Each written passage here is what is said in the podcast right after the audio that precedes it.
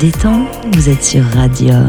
Évidemment, on se détend, on est en direct aussi, en direct euh, du lycée professionnel, euh, le Cidobre. Et euh, bah, justement, euh, on continue les pérégrinations avec Benoît Thomasson qui est... euh, Je bah, suis qui- là. Voilà, voilà, qui est, qui est- qui est bien là.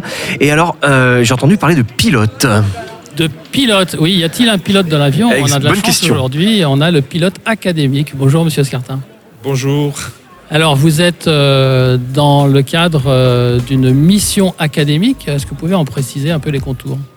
Oui, alors dans, chaque académie, il y a une mission académique d'éducation et développement durable. C'est une volonté ministérielle depuis 2003 qui est portée maintenant depuis 15 ans de manière très active dans toutes les académies. Et les recteurs euh, délèguent un coordonnateur académique et un- une mission académique qui est structurée avec des formateurs, avec euh, euh, une animation de, de formation, avec une animation de site, de, de fil Twitter, etc. et d'accompagnement des projets dans les établissements. D'accord. Est-ce que l'académie, euh, la nôtre, euh, est active, moyennement active? Notre académie fait partie des académies dont je peux dire qu'elles sont, euh, qu'elle, est, est, active et repérée à l'échelle, nationale. On a des établissements qui sont régulièrement sollicités pour des actions nationales. Nous avons de mémoire 183 écoles et établissements qui sont en démarche de développement durable, donc démarche 3D. Donc ça témoigne, un label qui existe depuis 4 ans, ça témoigne d'une, d'un vrai intérêt et d'une vraie activité autour de ces problématiques qui, qui, qui relèvent d'enjeux éducatifs et sociétaux forts.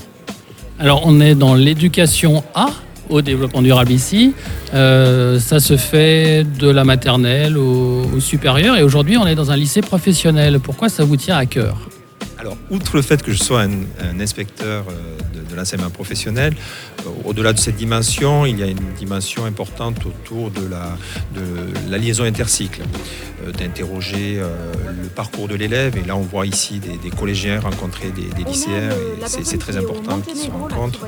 Ah il y a également une dimension forte du développement durable autour Ah. des formations de demain, des métiers de demain, autour de ces métiers qui sont en train de se transformer ou de se créer par la transition écologique et, et, énergétique, dont on voit ici euh, quelques-unes des formations qui sont présentées. Euh, J'ai eu l'occasion de passer dans les ateliers où les élèves nous ont expliqué euh, des enjeux autour de la, maîtrise des énergies, des, des matériaux, etc., et de la construction.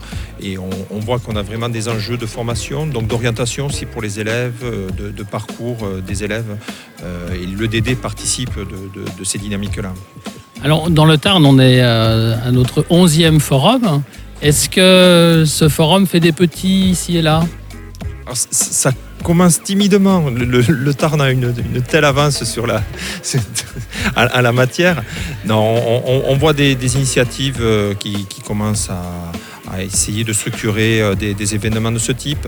Euh, il est vrai que dans le Tarn, il y a, une histoire qui, porte avec une approche multipartenariale, des acteurs impliqués de l'éducation nationale, quels que soient les, les cycles, quels que soient portés par la, par, DAZEN et ses prédécesseurs, mais aussi euh, la, collectivité territoriale du conseil départemental, euh, le réseau associatif euh, et, d'autres partenaires que, que, j'oublie ici.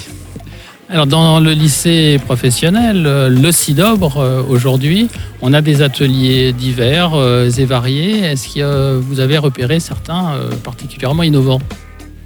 Alors en termes d'innovation, je, je sors à l'instant de, de l'atelier bois, euh, construction bois, et euh, effectivement, euh, j'ai repéré ce qui pourrait paraître être une petite cabane de, de jardin, etc., qui est en fait un poulailler euh, qui est réalisé par des élèves à destination euh, d'un EHPAD, donc d'une maison de retraite, et qui souligne euh, tout l'intérêt, et là on est véritablement au cœur d'un jeu de développement durable, euh, de, l'intergénérationnel. Pardon.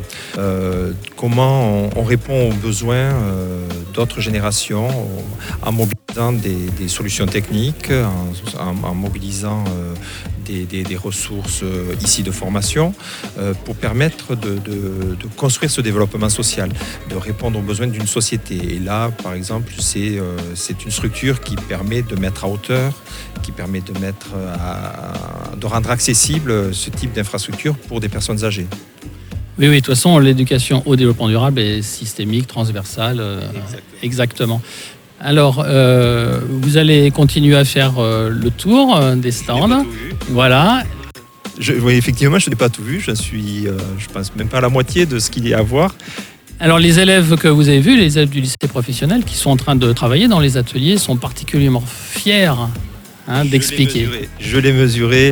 Ils sont, on voit qu'ils ont préparé, euh, ils ont préparé cette journée avec sérieux. euh, ils ont préparé leur discours, les supports à présenter, les activités à présenter. On, on sent un véritable engagement. Et l'engagement, c'est bien une, une des valeurs euh, portées par l'éducation au développement durable. On est bien, on s'inscrit bien dans l'éducation à la citoyenneté et l'engagement un des vecteurs euh, majeurs de, de- ces éducations à la citoyenneté, au développement durable, parce qu'on a besoin de construire, des, de fabriquer, de, d'élever des, euh, des- les futurs euh, adultes de demain, les futurs citoyens, et qui soient à la fois acteurs et auteurs de, leur, de leur avenir.